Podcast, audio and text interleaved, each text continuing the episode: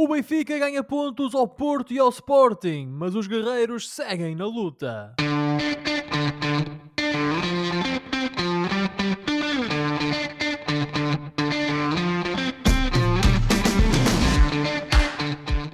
Bem-vindos a uma nova emissão dos Meninos de Ouro, programa para quem gosta de bola e que está disponível todas as terças-feiras no Spotify, Apple Podcasts, Google Podcasts e em todas as outras plataformas onde se pode ouvir e descarregar podcasts. Eu sou o Filipe Vieira e comigo estão o José Lopes e o João Pedro Oliveira e estamos novamente reunidos para uma conversa sobre futebol. Meus amigos, boa noite. Vou começar esta emissão por revelar algo uh, aos dois, que é, eu hoje estava a pentear o cabelo e notei que tenho duas brancas. E fiquei... Fiquei Bem-vindo ao clube. Fiquei muito perturbado. Bem-vindo ao clube. Triste. E isso tem, uh, estragou-me o dia. Eu devo dizer que estragou-me o dia. Eu, uh, eu tenho duas brancas, não sei. Tens que uh, assumir, filho. Tenho, tenho de assumir, estou a ficar, estou a ficar velhinho. Não sei se são vocês que me estão a dar as brancas. Eu, Deve haver grupos, grupos de apoio, não é? Na minha situação é, é precisamente essa, é isso que se verifica. Eu tenho o cabelo com algumas brancas, precisamente de vos aturar. E tu, João Pedro, tens, tens brancas? Estás a ficar grisalho ou nem por isso? Ou como tu és já meio aleirado, nem notas? Pois, é mais essa, não é? Não, não, a minha resposta agora. eu, eu respondi-te. É, é um programa de ter, tenho, tenho uns cabelos um bocado mais, mais loirinhos na barba. Mais loirinhos. Ah, quando faço a barba. Estou a perceber, estou a perceber. Mas são loirinhos, não são brancos. Sim, sim, sim. sim. Os loirinhos de facto têm essa vantagem. Hum. mas, uh, mas sim, foi uma coisa que me marcou o dia e fiquei, Fiquei tão perturbado que resolvi abrir o programa para partilhar convosco e com o nosso vasto auditório. Nós estamos aqui brancas, para... Nós estamos aqui para ti, Filipe. O Herman deve saber boas marcas de. É? Imagino que sim, imagino que sim. Acho que ainda não é tempo de fazer para isso. O cabelo. De... Ainda não estou a esse nível, esse patamar de o pintar, mas de facto eu uh, reparei que de facto, o tempo passa por todos e estou a ficar um bocadinho mais velho. Mas não parece, Filipe, não te preocupes. Obrigado, obrigado. E é neste tão depressivo que eu aproveito para dar as boas-vindas. Eu, eu, já estava na, na, no precipício agora de um prédio. Pronto, pronto a saltar. Dou as boas-vindas a todos os ouvintes da Rádio Barcelos. Quero prometer que a emissão vai ser muito mais divertida do que foi esta entrada e recordar que estamos no ar todas as terças-feiras às 22 horas na rádio que liga Barcelos ao mundo. E vamos falar com muita atenção da jornada e vamos olhar e falar da jornada 11 do nosso campeonato e também, se tivermos tempo para isso, antever uh, alguns dos jogos europeus uh, da próxima semana. Serão os últimos jogos das fases grupos da Liga dos Campeões e da Liga Europa. Ora, a jornada 11 fica marcada, claro está, pela goleada do Benfica uh, no Estádio da Luz aos Chaves por 5-0. E esse resultado, aliado ao empate do Porto e à derrota do Sporting, significa que neste momento, à passagem da 11 jornada, o Benfica uh, tem. Vamos fazer aqui a bateria, não é? O Benfica tem 8 pontos de avanço para o Porto. O Benfica tem 12 pontos de avanço para o Sporting. O Sporting que, após vitórias de Casa Pia e Vitória, é sexto classificado. Mas não esquecer que o Braga é segundo e está a 6 pontos do Benfica. É neste momento a única equipa que está a colocar alguma pressão sobre o Benfica no campeonato. Uh, para lá disso, destaque para a vitória do Marítimo sobre o Passos de Ferreira na Mata Real, naquele que foi o jogo entre as, os dois últimos classificados uh, que chegaram a esta jornada com dois pontos. O Marítimo venceu e tem agora cinco. Uh, o Boa Vista empatou com o Vizela a duas bolas. O Braga venceu o Derby Minhoto com o Gil Vicente. E o Vitória de Guimarães também saiu vitorioso do Derby Minhoto contra o Famalicão. E quero isto dizer que a passagem na 11 jornada, o Benfica é primeiro com 31 pontos, o Braga é segundo com 25, o Porto é terceiro com 23, o Casa Pia é agora quarto com 20, o Vitória é quinto com 20 também e o Sporting é então sexto com 19 pontos. Cá para baixo, o Gílio Santa Clara tem 9 pontos e abaixo da linha de água temos o Marítimo com 5 e o Passos de Ferreira então com 2 pontos. Falámos do Benfica, o Benfica que é cada vez mais líder após a tal vitória por 5-0 sobre o Chaves no Estádio da Luz. Este é um Benfica uh, num estado de graça como há muito não se via e sai tudo bem à equipa de Roger Schmidt. Até os resultados dos rivais contribuem para a felicidade dos benfiquistas. Uh, em duas jornadas, o Benfica ganhou 5 pontos ao Porto e está, como já dissemos também nesta altura, com 12 pontos de avanço para o Sporting. O Braga está em segundo com 6. Se fôssemos os três apostadores diríamos que a aposta segura neste momento é o título do Benfica e com isso Josué a pergunta que se impõe já encomendaste as faixas de campeão? Jamais, Filipe. Oh uh, meu Deus, já jamais. encomendaste as faixas? Jamais. Pergunta. Até porque. Sabes recordar o Jorge Costa. É verdade, naquele saudoso, aquele saudoso ano de 2005. O Porto não foi campeão. É, aquele saudoso ano de 2005 em que o Benfica Trapatoni estragou essa encomenda ao Jorge Costa. Uh, mas para responder à tua pergunta, Filipe, uh, e antes de mais corrigir a minha má educação inicial, uma vez que não dei as, as boas noites ao nosso vasto auditório, uh, faço-o agora. E passando então à resposta à tua pergunta. Um, não encomendei as faixas porque gatos, o escaldado de água fria tem medo. Nós no passado já tivemos o Benfica, incluindo num passado recente, com uma distância relativamente confortável sobre os seus mais diretos competidores e, portanto, temos que ter um bocado de calma porque tudo pode acontecer. E socorrendo-me aqui daquela observação bastante pertinente do Oliveira já há duas emissões, quando ele disse que de facto o, uh, o reatar das competições pós-mundial pode efetivamente trazer uh, uma série de alterações que podem baralhar tudo aquilo que vimos até hoje. Portanto, acho que tem que ser cauteloso. Dito isto e, e reportando-me àquilo que é a atualidade do, do, do Benfica, efetivamente, que mais é cá a dizer? Uh, o Benfica fez aquela exibição portentosa contra a Juventus, a meio da semana, uh, deu seguimento a essa exibição com uma, uma uh, quer dizer, uma, uma, uma, demolição controlada, por assim dizer, do Chaves, que é uma equipa que é conhecida uh, esta época na nossa na sua, nesta primeira nesta subida à primeira divisão tem sido conhecida por vender cara às derrotas. Aliás, já tinha ganho, José, desculpa, já tinha ganho ao Sporting e ao Braga. Era, era precisamente isso que eu ia dizer, até já tinha ganho ao Sporting e ao, e ao Sporting Clube de Braga. Portanto, uh, o Benfica aqui no Estádio da Luz uh, limitou-se a impor, parece-me a minha superioridade. Como tu disseste há pouco, parece que tudo sai bem a esta equipa.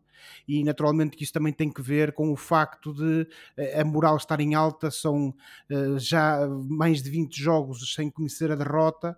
E portanto uh, os jogadores do Benfica quando entram em campo entram com uma confiança adicional, entram com uma, uma clarividência que lhe é trazida por essa confiança que lhes permite terem aberturas de partidas como a que tiveram contra os Chaves. E portanto à conta disso, uh, o, uh, respira, o, homem, tu respira. O Benfica, à conta disso, o Benfica, quer dizer, uh, acaba por não dar qualquer hipótese aos seus adversários, pelo menos internamente tem sido esse o caso. Veremos se assim continua.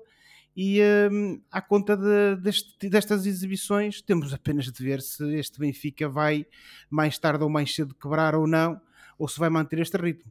Eu continuo a estar cautelosamente otimista, até porque, mais uma vez, vimos um Benfica uh, em plena força no seu 11 inicial uh, e, portanto, uh, continuamos com aquele bichinho atrás da orelha, aquela pulga atrás da orelha que tem que ver com a capacidade destes jogadores para fisicamente aguentarem este ritmo e manterem este andamento daqui até ao final da temporada. Veremos o que é que acontece, veremos se esta pausa para o Mundial poderá ou não trazer novidades, mas este Benfica para já está bem e recomenda-se.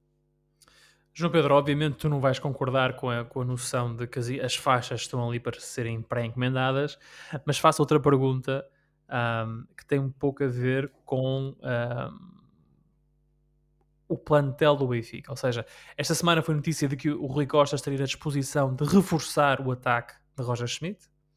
Roger Schmidt não tem feito, ao contrário daquela que é a sabedoria popular, não tem rodado o plantel significativamente. O Benfica joga quase sempre com os mesmos 11 jogadores. Uh, e aliás, em conferência de imprensa, perguntaram ao Rubem Amorim uh, o Benfica não roda, o Sporting roda e os resultados do Benfica são melhores que os do Sporting. E o, Rubem, e o Rubem Amorim disse: Bem, o Benfica tem melhor treinador. Foi a resposta dele. Uh, podemos depois discutir se ele estava a falar a sério ou estava a ser irónico. Mas dito isso, o plantel do Benfica precisa de ser retocado. Diz-se que tem centrais a mais e avançados a menos. Mas quando tu olhas para este plantel, vês e sentes essa necessidade? O Benfica ainda tem o Petar Musa e o Rodrigo Pinho como pontas de lança, não tem? E o Henrique Araújo, sim. E o Henrique Araújo, portanto, tendo em conta o quão bem as coisas estão a correr, eu diria que o Benfica não precisa de, de ir ao mercado de inverno, uh, a menos que seja para uh, apaziguar um jogador que queira eventualmente sair, ser emprestado ou, ou, ou ser vendido, porque o, o Musa, até marcou, ter... o Musa até marcou contra os Chaves. O Musa até marcou contra os Chaves. Uh, se olharmos para as laterais, o Benfica, na, no, na, na pessoa do Grimaldo, tem o jogador que vai fazer o, aquela lateral esquerda há mais tempo e depois o Ré, Ré como é que se chama? Peço desculpa. O Ristich. O Ristich um, parece ser um jogador jeitoso e, e vai acabar por jogar mais vezes com a época de correr. Do outro lado tens o Gilberto e o, e o Bach têm dado bem conta do recado. Mesmo no meio campo, um, a equipa tem rodado bem, por isso eu só quero é eh, responder àquilo que tu dizes do, do, do Schmidt não fazer uh, tanta rotatividade, mas ele também, por outro lado, faz outra coisa, que é ele usa e abusa, no bom sentido, das cinco substituições. Já foi como comum, assim? já foi comum o jogadores como o João Mário, que têm muitos minutos nas pernas, saírem ao intervalo ou entrarem ao intervalo.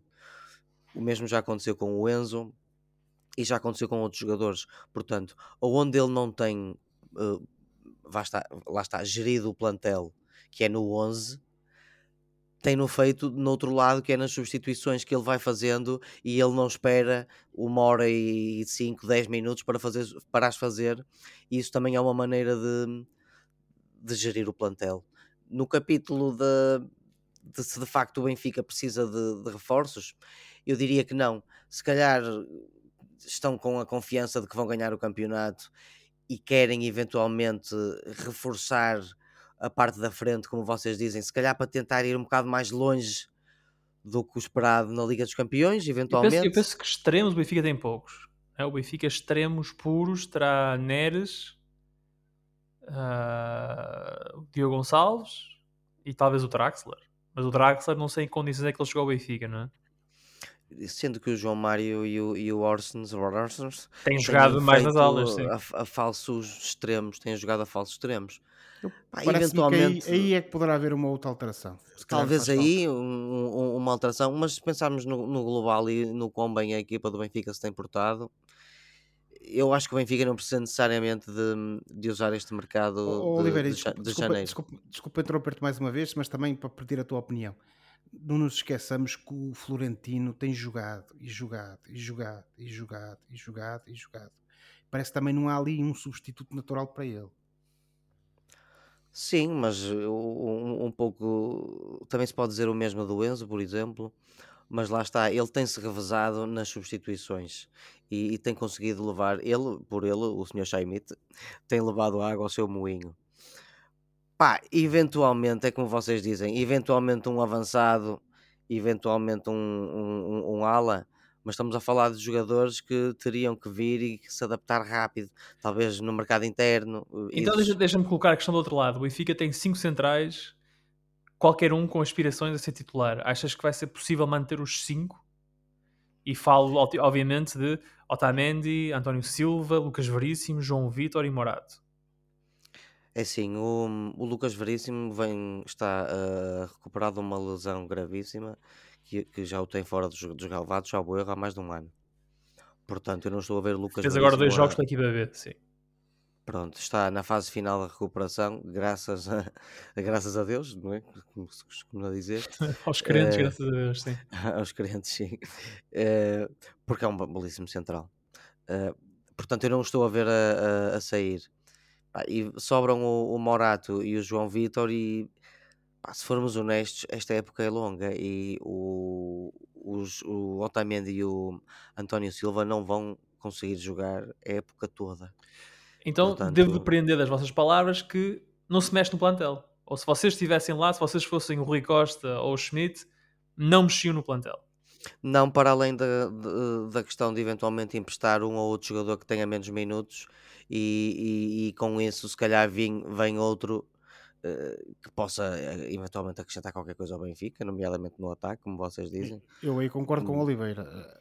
Mas Tem em termos ser... de o Benfica precisa desculpa José, o Benfica precisa de ir a esta posição urgentemente para resolver um problema que está a atrasar a equipa e que está a prejudicá-la em jogos. O Benfica não, não tem disso. Okay. Não tem não. disso neste momento. Não, isso concordo e, enfim, com o Oliveira. Já Acho são que uns minutinhos a bajular. Haver a bajular o, o, a época do Benfica, não é? poderá haver, já vamos passar para o Braga. Uh, poderá haver ali uma outra, poderá haver ali uma outra situação a corrigir, um outro jogador a ceder, mas como diz o Oliveira bem, uh, tudo aquilo que vier tem de ser uh, aposta segura e jogador para entrar com um efeito imediato, porque senão obviamente que não vale a pena. Eu parece-me a mim que ali no meio campo uh, e nas alas poderá haver lugar a uma ou outra entrada se houver possibilidade para isso. E depois naturalmente temos essa eterna dúvida que infelizmente eu temo que, que possa ser o caso uh, que é a questão do Draxler. O Draxler ainda não mostrou ter capacidade para ser alternativa no Benfica e mais uma vez se mostra atacado por lesões e é um empréstimo que sai caro ao clube, temos lá o jogador e não podemos utilizar se calhar até temos que arranjar algum substituto para ele uh, agora em dezembro, porque efetivamente fica a questão de saber se ele está em condições ou não. Não querendo aqui compactuar nem entrar em grandes euforias, eu devo dizer que uma das coisas, depois desses últimos três anos e particularmente os dois anos de Jorge Jesus no Benfica, uma coisa que me salta logo à vista é parece-me que estes jogadores gostam de jogar uns com os outros, estão a ter prazer em estar em campo uns com os outros. E não sei se isso tem a ver com o treinador, se tem a ver com os métodos de trabalho, se tem a ver com os resultados, ou se é uma conjugação de tudo isto um bocado. Uh, mas eu olho para esta equipa, olho para jogadores como o Rafa, como o João Mário, que já estavam no Benfica na época passada, e vejo-os muito mais uh, felizes em campo. As coisas saem melhor. E lá está, as vitórias têm isso, não é? as vitórias trazem essa, essa confiança, mas é uma coisa em que eu, que eu reparo. Uh, os jogadores gostam de jogar uns com os outros. E isso, Filipe, introduz aqui, só, só para terminar, uma outra coisa, Sim. que é o casting de eventuais reforços tem que ser não só na perspectiva da qualidade futebolística, mas também de se perceber se o perfil do jogador encaixa precisamente com o ambiente que o clube tem neste momento. Que é para não haver aqui nada que afete essa harmonia. Sim, senhora. Falou o diretor esportivo uh, José Lopes. Uh, eu, não um tenho pretensões a tal. um dia destes, a capa da bola era uh, a abertura do Roger Schmidt a, a, a transferências. Meu Deus, que coisa importante. Eu achei engraçado, na conferência de imprensa já lhe perguntaram se ele vai renovar. se o Rui Costa já lhe falou na renovação de contrato. O homem fez 20 jogos pelo Benfica, já estou a perguntar, mas cara, o que é que é renovar? Qualquer, é falta de vontade de, de, de, ir buscar Não. assunto, porque há assunto. Qualquer, é, dia ainda perguntam, qualquer dia perguntam ao homem se ele já começou a pousar para o modelo da estátua, por amor de Deus. Vamos com calma, benfiquistas. Vamos com calma. Isto ainda não acabou. Está mais ou menos um terço da época e não há ninguém que é campeão ao fim de um terço de um campeonato. Vamos, é, vamos com calma. Vamos, vamos com, com calma, calma, benfiquistas. Vamos. Vamos com calma, benfiquistas, até porque temos o Braga a 6 pontos de distância. O Braga e o Gil Vicente defrontaram-se. Vocês viram como eu fiz esta transição? Foi, foi bem feito. Um, o Braga e o Gil Vicente defrontaram-se num equilibrado derby minhoto que acabou por sorrir aos arsenalistas. Com este resultado, o Braga foge no segundo lugar e o Gil continua lá para baixo no 15 lugar em igualdade pontual com o Santa Clara. O Braga, a par do Benfica, acabou por beneficiar então dos resultados de Porto e Sporting e reforçou a sua posição em busca de um lugar de Champions. João Pedro, qual é neste momento o teu índice de confiança de 0 a 10 em como o Braga será capaz de manter esta luta e conquistar um lugar no pódio do campeonato? Por pódio, os primeiros três lugares. Primeiros três lugares, sim. Cinco e meio. Cinco e meio? Sim, filho. És muito pouco confiante. Não, eu ainda estou incomodado com tu teres dito que o Braga empatou num jogo equilibrado. Minhoto, fico com a sensação que tu não viste o mesmo jogo que eu.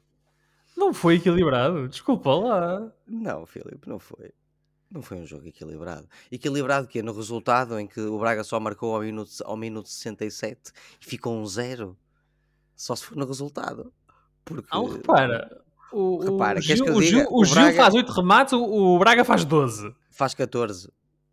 A, a estatística oficial da, da Liga é 12. Uh, Posse de bola é 44 para 56. É melhor, cada liga, muito melhor. O que a liga, o que a liga diz não interessa ao Oliveira. O dobro Faltas dos remates à baliza. O dobro, o dobro dos remates à baliza. Faltas cometidas 17, 16. Mais Cantos, posse de bola. 8. Tem mais posse de bola, mas não é assim uma coisa avassaladora. Foi um jogo não, é equilibrado, assim, o homem. O Gil, o Filipe, o Gil não existiu na primeira parte, com todo o respeito Ei. pelos galos de Barcelos. Eu, por, Vicente, muito, por muito que me custa, o Oliveira ter razão o Gil Vicente não existiu na primeira parte. Esboçou uma reação em que, teve, enganadoras.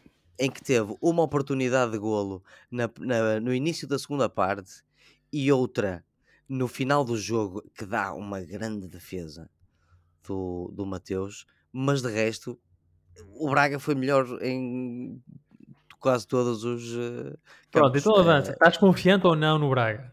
O Braga foi melhor, pronto.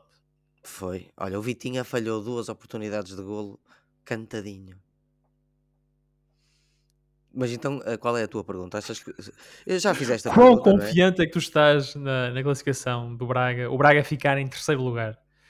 Aliás, aliás, nos três primeiros, num dos três primeiros lugares, de forma a chegar à Champions. Tu baralhas-me todo, rapaz. Tu baralhas-me todo. Não, eu tenho isto aqui tudo alinhadinho, tu, tu, prontinho, peitinho para conversar. Não, tu baralhaste antes. E eu fiquei baralhado e a seguir tu ficaste baralhado, mas quem me baralhou primeiro foste tu. Estás a perceber? Vamos baralhar e voltar a dar. Mas assim.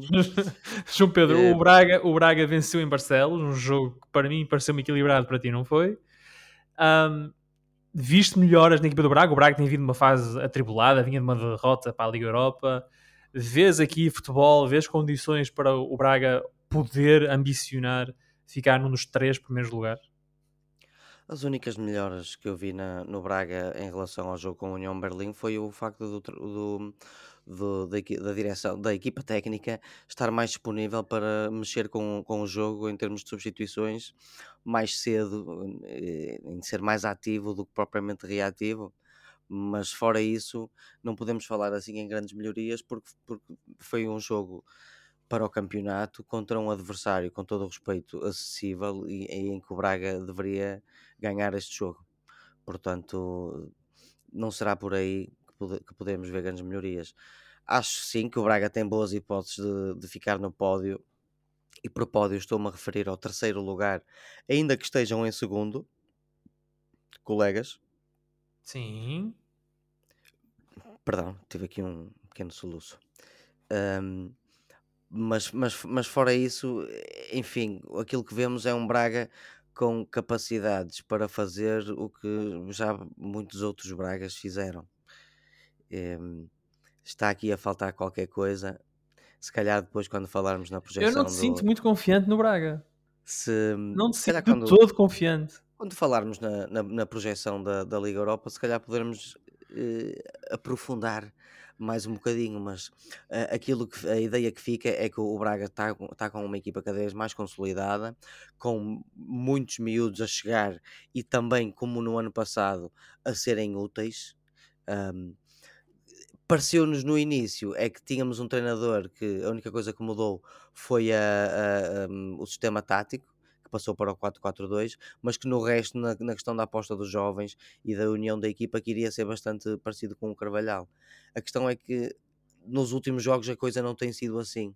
E o, o, o Arthur Jorge, desde a derrota com o Porto, tem ficado muito mais quase que medroso na, na sua gestão da equipa durante os jogos e demora muito a fazer substituições e isso viu-se gritantemente no jogo, no jogo com a União de Berlim coisa que eu não ia mencionar agora porque se calhar vamos falar mais daqui a bocado.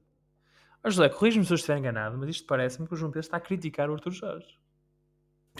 Eu acho que é qualquer coisa de inédito. Ah, eu uh, acho que... Inédito? Ele, ele que uh, há umas semanas atrás uh, admitiu que já estava errado em relação às, às dúvidas que tinha sobre o ex-capitão do Braga. Agora homem, parece que está aqui. Há umas, há umas semanas atrás Oliveira... vocês estavam a criticar-me por eu ainda não, não ter dado o braço a torcer. O nosso, Oli... o nosso e, Oliveira... E não, e não dei.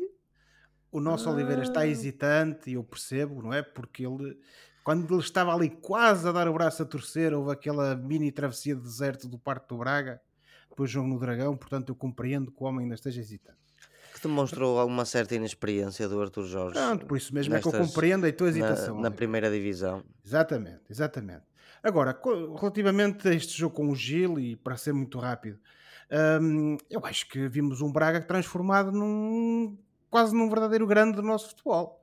Uh, chega a Barcelos, melhor ou pior impõe-se, é dominador, uh, lá está, melhor ou pior, é dominador, mas foi, tem que concordar com o Oliveira, uh, e só quando o Gil Vicente esboçou ali o mínimo de reação, já no início da segunda parte, é que vimos ali qualquer coisa que poderia germinar do lado do Gilista em termos de ataque. Mas no seguimento dessa prova de vida que o Gil quis dar, o Braga marcou.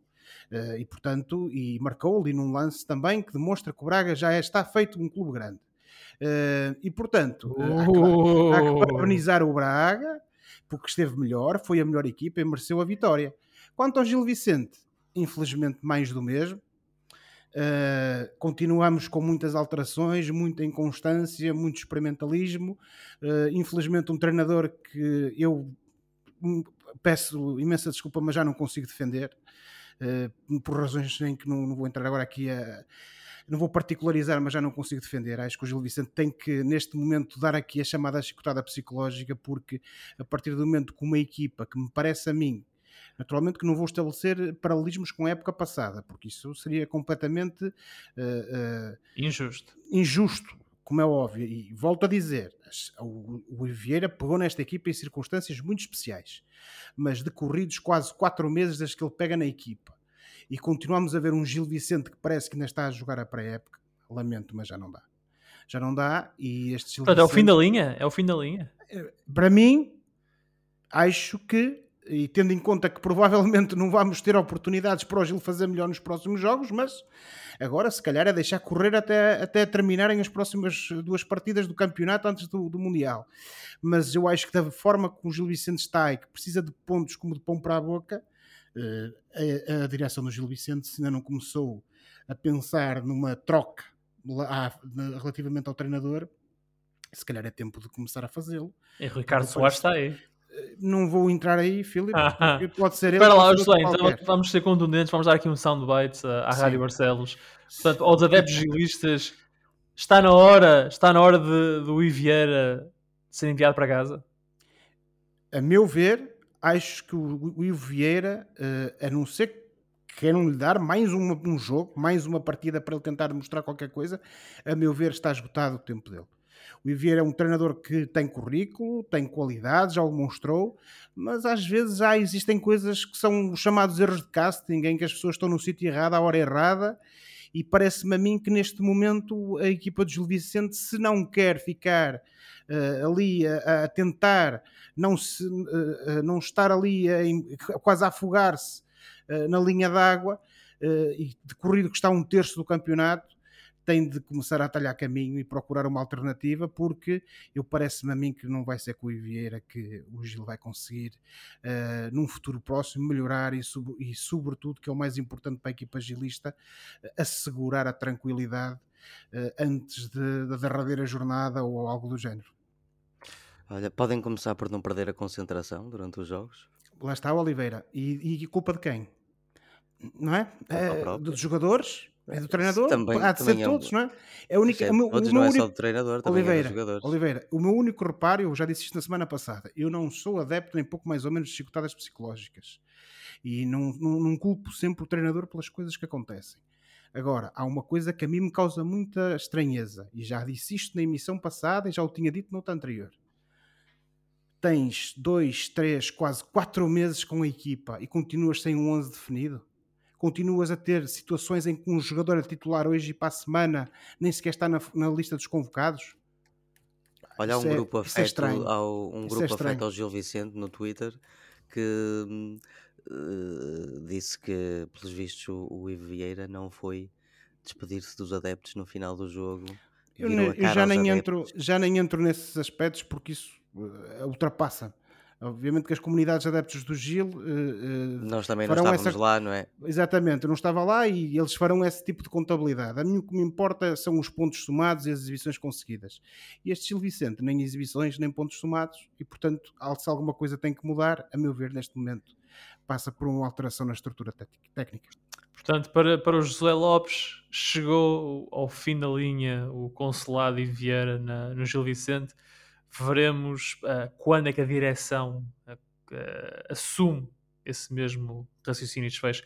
Antes de avançar, e, João Pedro... E assim se faz um funeral num, num programa de rádio. Num programa, foi, é o primeiro funeral que nós fazemos aqui. Eu não faço é, funeral eu nenhum. Estou, eu, eu limito-me a, um dar, a tremer. Eu limito-me okay. a, dar, eu limito a dar a minha opinião. E, pá, citando os nossos irmãos brasileiros, Chateia até a propósito, quem chatear. citando os nossos irmãos brasileiros que estiveram muito aí em voga por conta das eleições, a opinião é como bunda, cada um tem a sua, esta é a minha.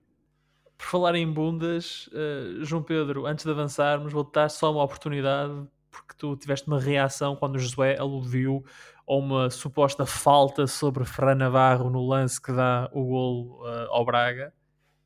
Eu? Sim. Eu? Sim. Eu? Eu não disse nada Sim. disso. Não fizeste essa alusão? Eu não, vocês é que estão a projetar essa alusão ah, porque sabem que eu tenho razão. Ah. João Pedro, quer dizer alguma coisa sobre o lance do gol do Braga antes de avançarmos? Opa, é assim, isto, então que fique ressalvado que isto é a minha interpretação do lance, não é? Claro, um, é para estás aqui, para dar a tua interpretação dos factos. Pronto, aquilo que eu vi foi que o Fran Navarro deixou-se cair. Alternativos. Eh, pensando, deixou-se cair uh, uh, para trás, encostado ao jogador do Braga que estava atrás dele, pensando que ia ganhar a falta, não ganhou. O árbitro apitou e fez a sinalética para a frente, e os jogadores do Braga foram lestos e seguiram com o jogo e acabaram por marcar. Daí eu ter falado numas faltas de concentração momentâneas que podem ser fatais. E neste caso foram fatais para o, para o Gil Vicente, porque foi um momento, foi uma fração de segundo de descontração da parte do Gil Vicente, descontração, perdão, de, de, desconcentração do Gil Vicente que levou a que o Braga marcasse. Claro, e graças a Deus que o árbitro estava concentrado nesse momento. Alguém estivesse. Infelizmente, alguém, o árbitro e os jogadores do Braga estavam concentrados. Os do Gil é que não. O problema é fica, esse. Fica então assim resolvida aqui a questão do Braga-Gil Vicente, uma vitória do Braga derrota do Gil e o José pedir a cabeça de Iviera. Uh, avançamos então na emissão e nesta jornada contou com algumas, uh, com algumas surpresas.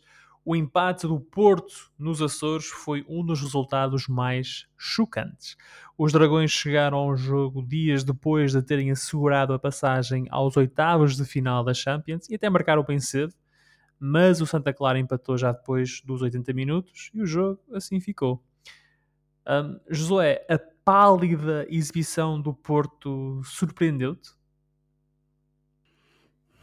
Oh, Filipe, eh, surpreendeu-me porque, tendo em conta que o Porto, que se apanhou a ganhar tão cedo e, portanto, uh, acabou por conseguir com isso desbloquear uma situação que à partida poderia ser complicada, uh, fez-me a mim uh, prever que iríamos ter ali um resultado tranquilo para o Futebol Clube do Porto.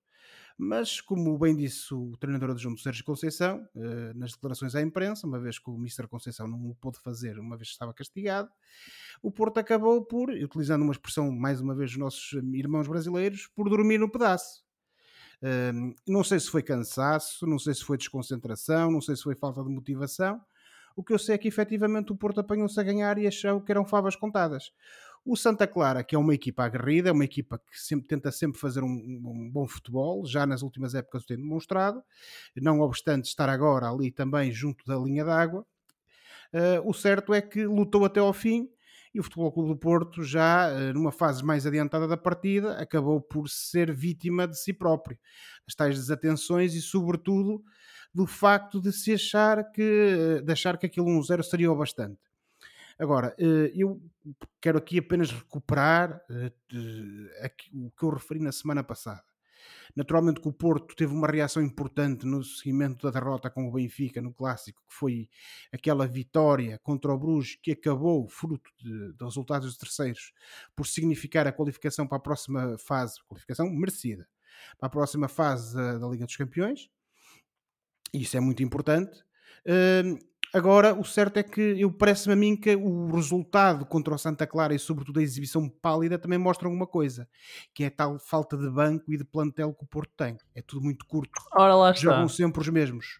E uh, eu acho que provavelmente é a minha opinião, mais uma vez, mas provavelmente esta equipa do, do Futebol Clube do Porto, uh, nos Açores, tendo em conta que jogou a meio da semana na Bélgica e depois teve que fazer também mais uma deslocação até ao meio do Atlântico, até o nosso porta-aviões, digamos assim, uh, uh, natural que temos no meio do Atlântico, eh, o belo arquipélago dos Açores, provavelmente essas viagens e aquele desgaste grande contra o Bruges acabaram por fazer com que estes jogadores, independentemente de estarem mais ou menos motivados, não tivessem também a energia e o querer habitual que o Sérgio Conceição exige deles para conseguirem fazer algo melhor que aquilo que fizeram.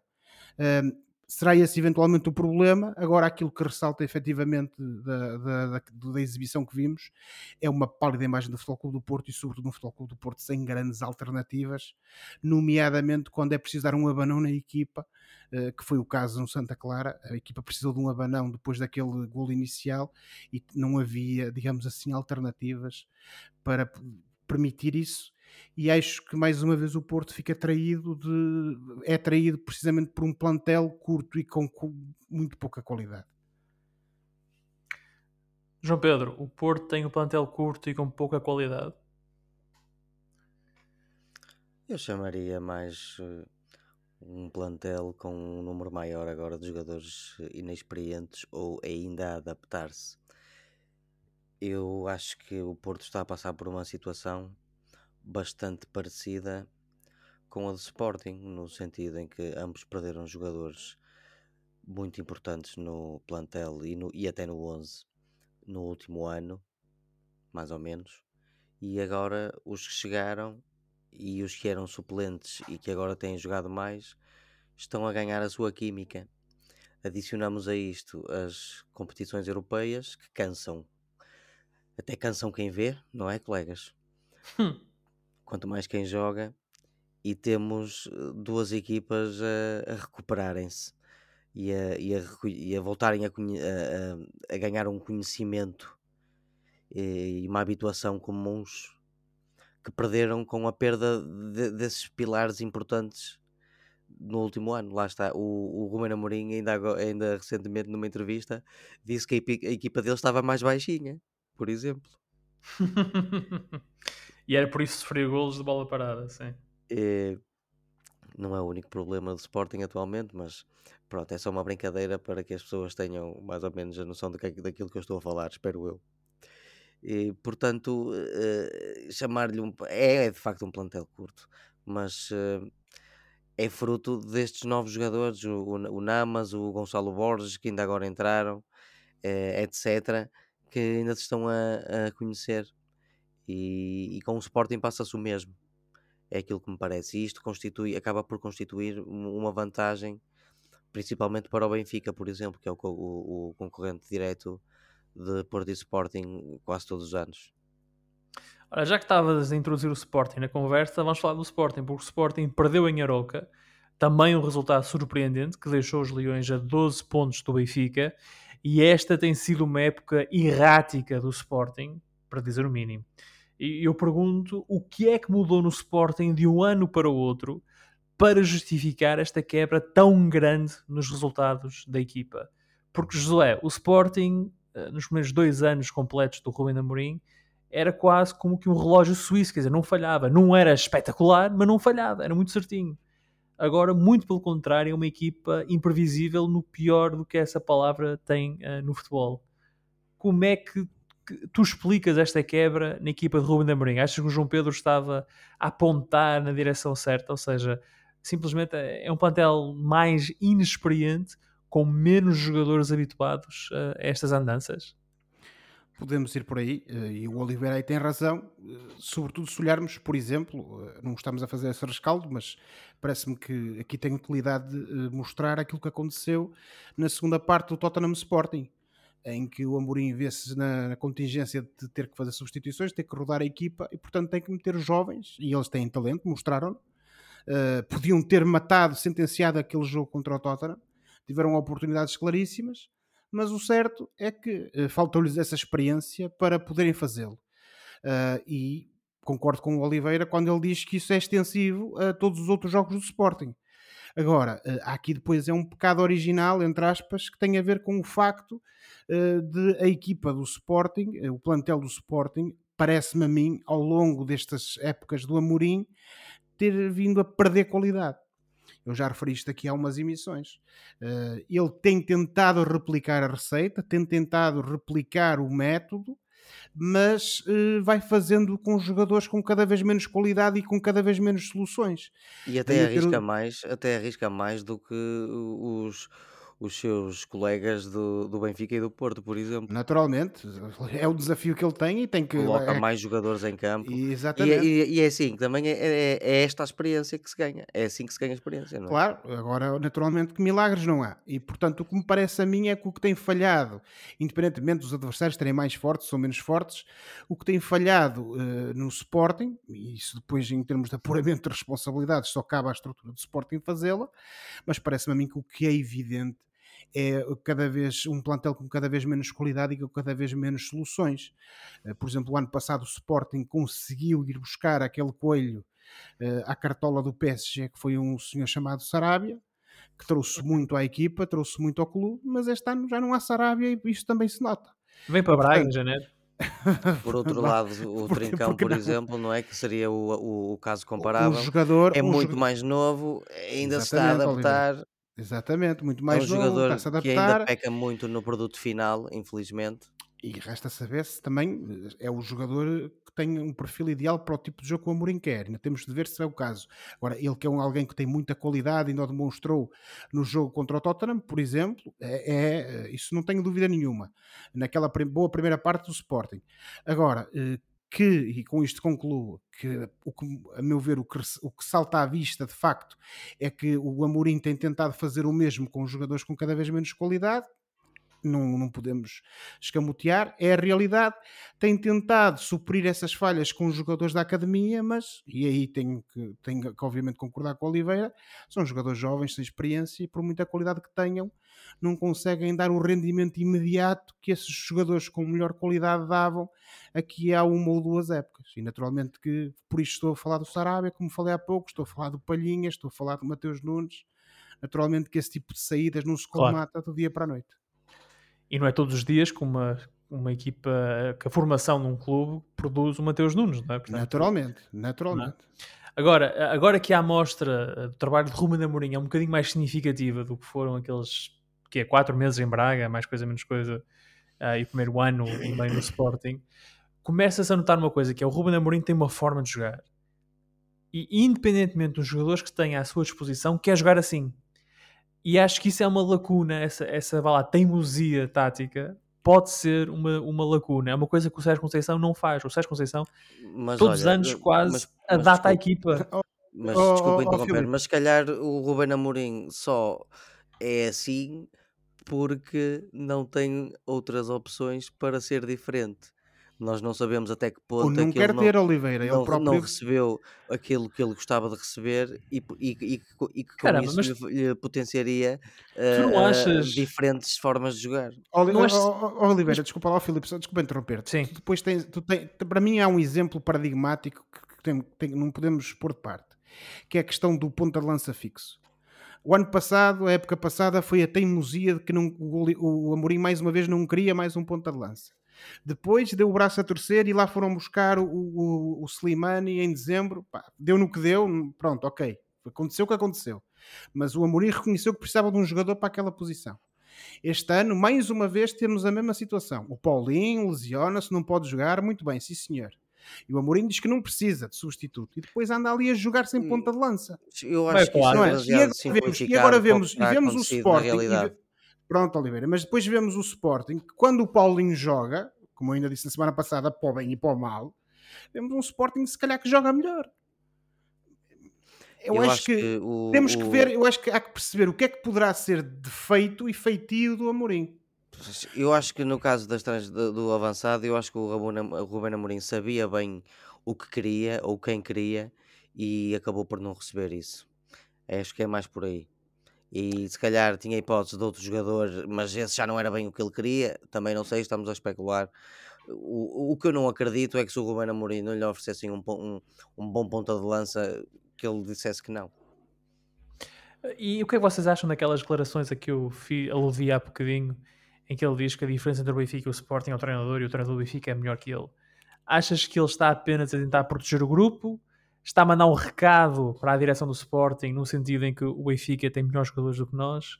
Uh, Porquê tu achas que ele diz isso, João Pedro? Acho que foi mais falta de paciência para a pergunta do que outra coisa. Ok. José? Sim. Oliveira, percebo o que tu estás a dizer, mas ninguém, ninguém, ninguém lhe perguntou, calma lá, ninguém perguntou ao Mourinho se o Schmidt era melhor que ele. Perguntaram-lhe, na, na opinião dele, quais eram as razões do sucesso do Benfica esta época. E ele, depois de discorrer sobre uma série de assuntos, disse que se calhar era porque o Benfica tinha. Não tinha a ver com as substituições? com o facto de. Também, ao, também. Ao Rubem como é que o Benfica com mais jogos nas pernas, o Benfica fez mais 4 jogos que o Sporting até agora, tem melhores resultados fazendo menos rotatividade, porque ele estava a dizer deixa, que em Europa de ser uma... teve de fazer rotatividade. Meus amigos, não deixa de ser uma pergunta minimamente provocatória. Ele oh, é o jornalista está lá para isso. Eu estou Oliveira. a fazer o, o, papel do advogado do diabo, porque certo, no, no, no fundo eu não quero saber, colegas. Ah, mas Keanu, Keanu Reeves só há um, portanto, voltamos aqui à questão. Agora deixem-me só dizer uma coisa e... e mas tu achas isto, que foi, isto se calhar foi derranhoso, desgastado? Não, não, não, nada disso. Eu acho, que mais, um, eu acho que mais uma vez, esta declaração do Amorim é para consumo interno. Ele já não é a primeira vez, já não é a primeira vez que ele, e eu já falei disto, que o Amorim tem mostrado uma atitude diferente e eu, eu acho, acho, que, isto é, é para consumo interno. Para a pergunta. Até porque, e Oliveira, por exemplo, tu há pouco estavas a falar da questão das redes sociais relativamente ao Gil Vicente. Quem acompanha o mundo da bola nas redes sociais, que valem o que valem, são uma amostra que podemos dar o valor que quisermos, uh, o, o, Sporting, independentemente de estar melhor ou pior, uh, neste momento tem muita gente nessas chamadas redes sociais e em comunidades de adeptos que há muito que pedem o pescoço do Amorim, o treinador que lhes deu um campeonato e um segundo lugar na época passada e taças, não é? Mas isso, pronto, e se calhar eu, isso também é para consumo interno. Eu, não vou agora estar é... aqui a é extrapolar situações é, eventualmente é tenham a ver com a estrutura do clube. É isso, mas... redes sociais é que João Pedro.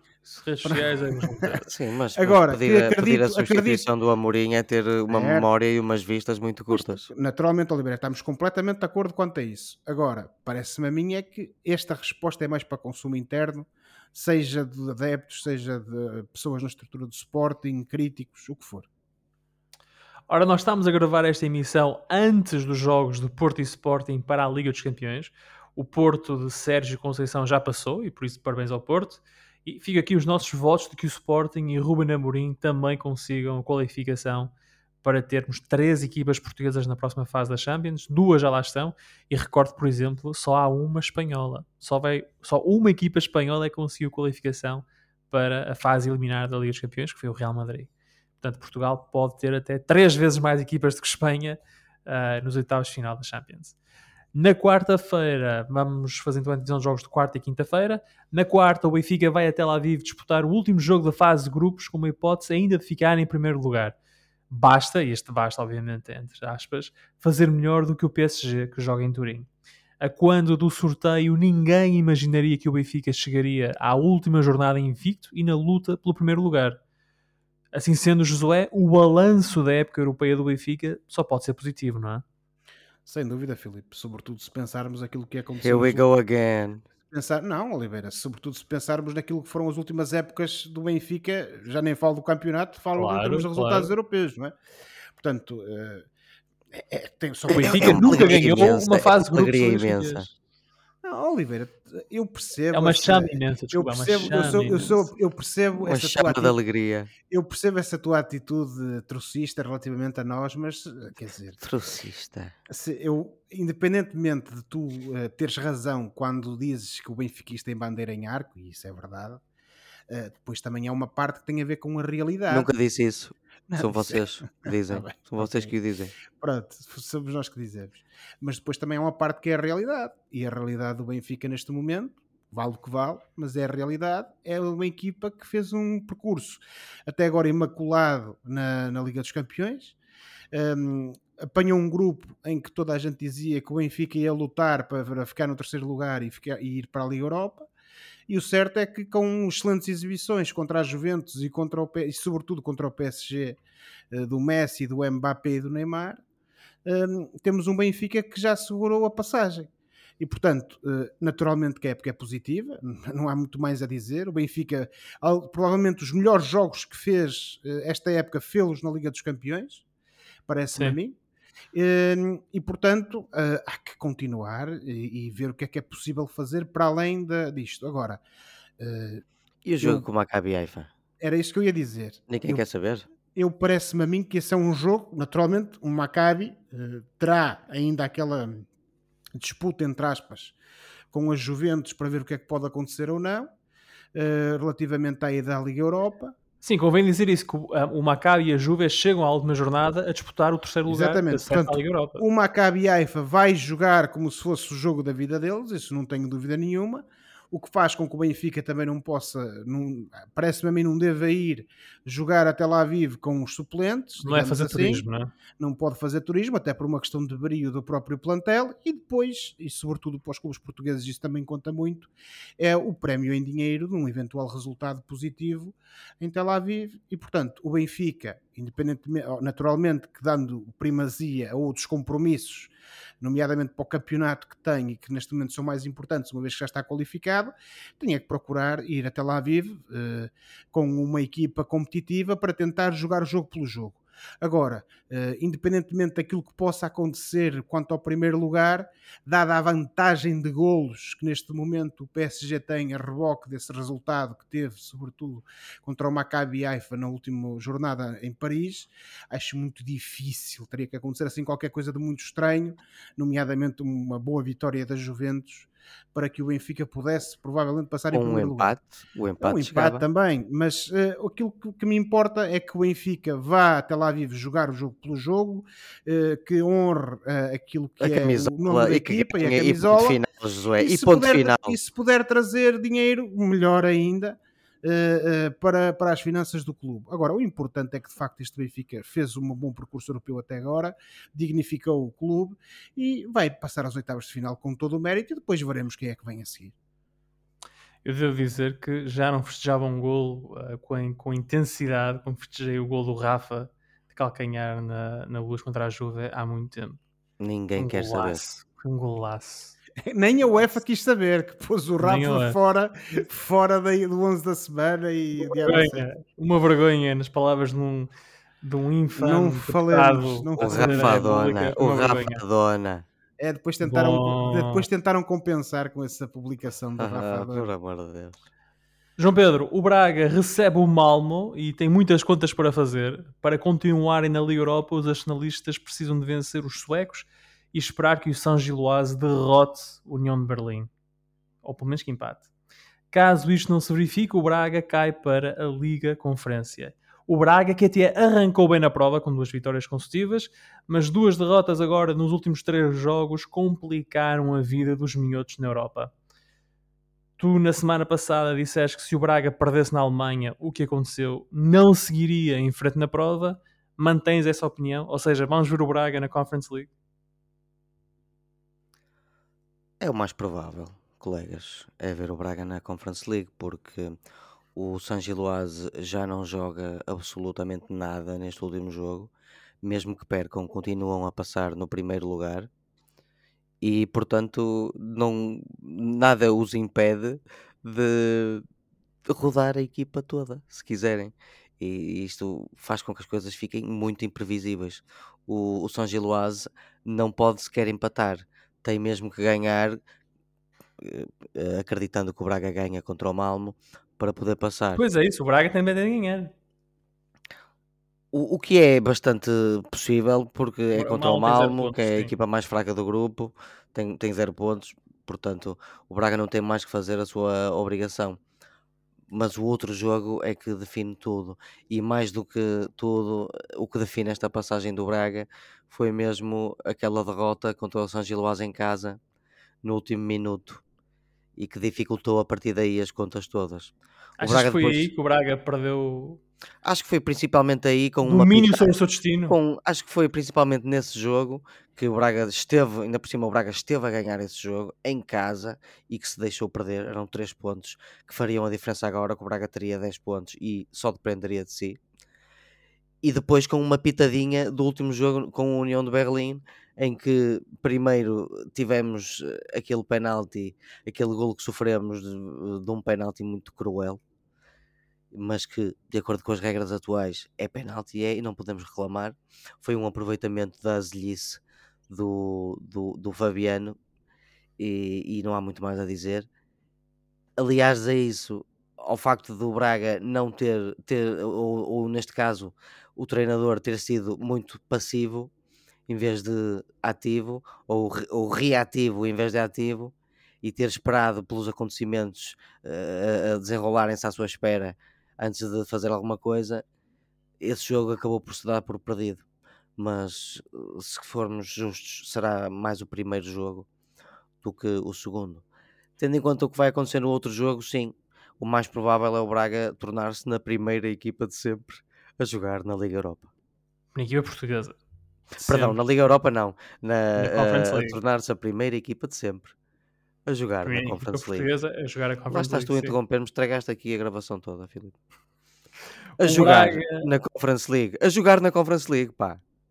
O Braga Malmo é então na quinta-feira às 8 horas, à mesma hora, o União de San Giloise recebe o União de Berlim.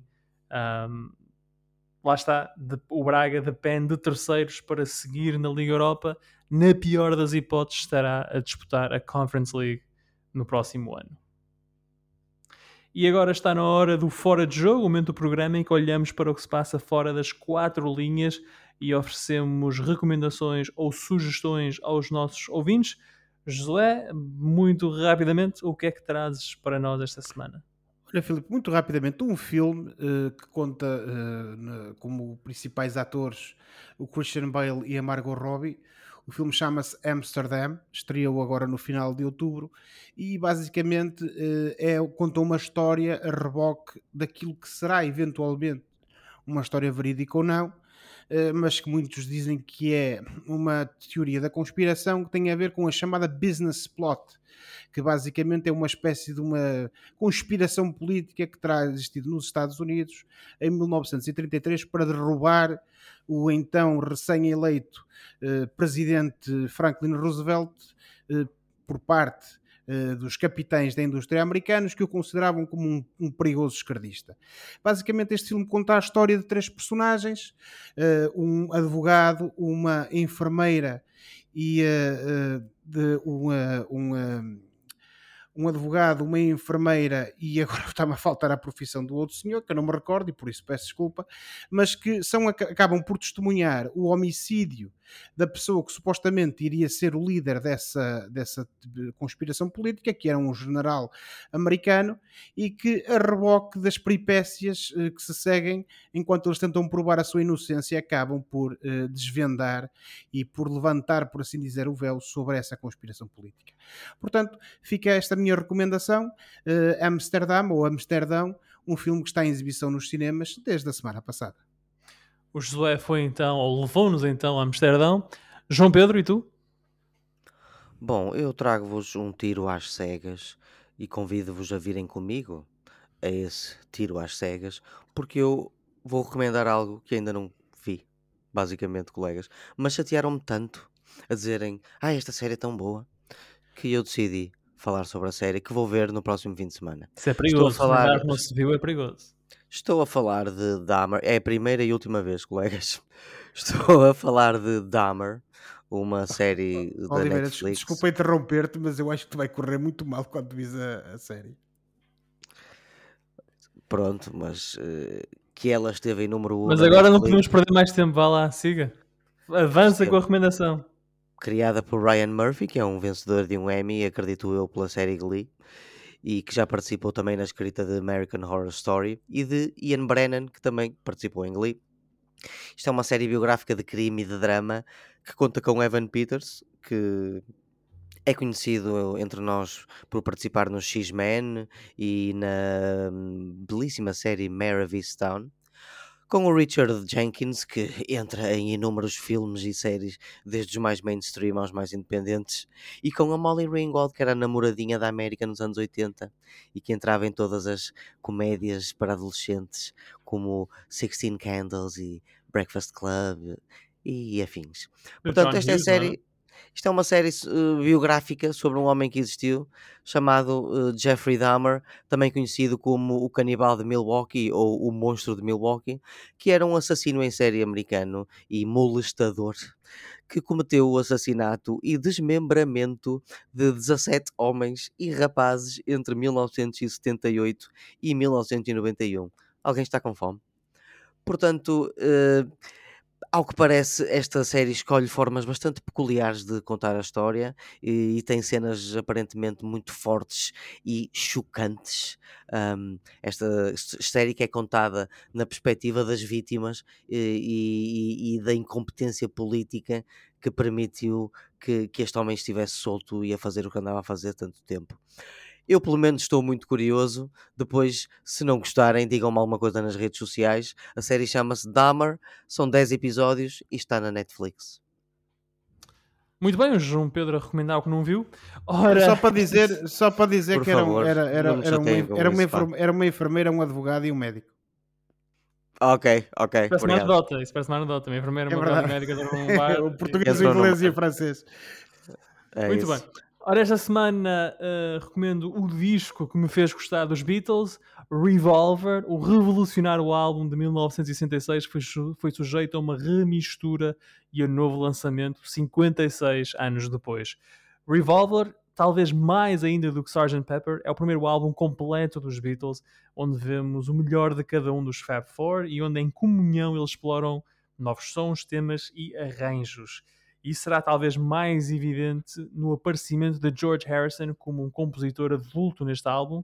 Harrison assina Taxman, que é a primeira faixa do disco, I Wanna Tell You e Love to You, onde se notam as influências indianas que seriam marca uh, das canções do Quiet Beatle nos anos seguintes. John Lennon surge também em ponto de experimentação sónica, com uma clara inspiração, vamos chamar-lhe alucinogénica, desde Dr. Robert, uma ode ao seu dealer, uh, Andrew Bird Can Sing, o estranho Yellow Submarine, cantado por Ringo Starr, e isto sem esquecer a tripla trip de She Said, She Said, I'm Only Sleeping e Tomorrow Never Knows, uma canção inspirada por um pesadelo em que Lennon recita trechos do livro tibetano dos mortos. E claro, temos Paul McCartney que experimentou com todos os estilos pop neste disco, mostrando aqui mais uma vez ser um exímio artesão musical. Revolver, o primeiro álbum de pop moderno, um, a edição especial tem 4 LPs mais um livro e está à venda nos sítios do costume por 217 euros. Um, a versão mais simples, que tem dois CDs e um pequeno booklet, vende-se por 24 euros. E que Revolver... belíssimo, que belíssimo álbum, Filipe. Maravilhoso. Finalmente, Revolver... finalmente, finalmente falaste sim. alguma coisa que eu gosto. Caramba. Uma obra de arte então. Por hoje ficamos por aqui. É isso, a, a, beleza está. Uh, depende de quem a vê, não é? Ai, vocês cansam. É daí que vêm as brancas. Lá está, e acabamos a falar nas brancas. Para a próxima semana, cá estaremos para porcos na lama, uma conversa sobre futebol e outras coisas. Não se esqueçam que podem subscrever o canal dos Meninos de Ouro, disponível em todas as plataformas onde se pode ouvir ou descarregar podcasts para serem notificados de cada vez que publicarmos uma nova emissão. E quando subscreverem, podem também avaliar o programa com 5 estrelas. Por favor, avaliem o programa com 5 estrelas. Podem também entrar em contato connosco enviando um e-mail para os meninos de e seguir-nos no Facebook e no Twitter. Boa semana, bons jogos. Tchau. Tchau, boa semana. Não confie na recomendação de Filipe. Tchau, boa noite, portem-se bem e cuidado com o Covid, acreditem, ele ainda anda aí.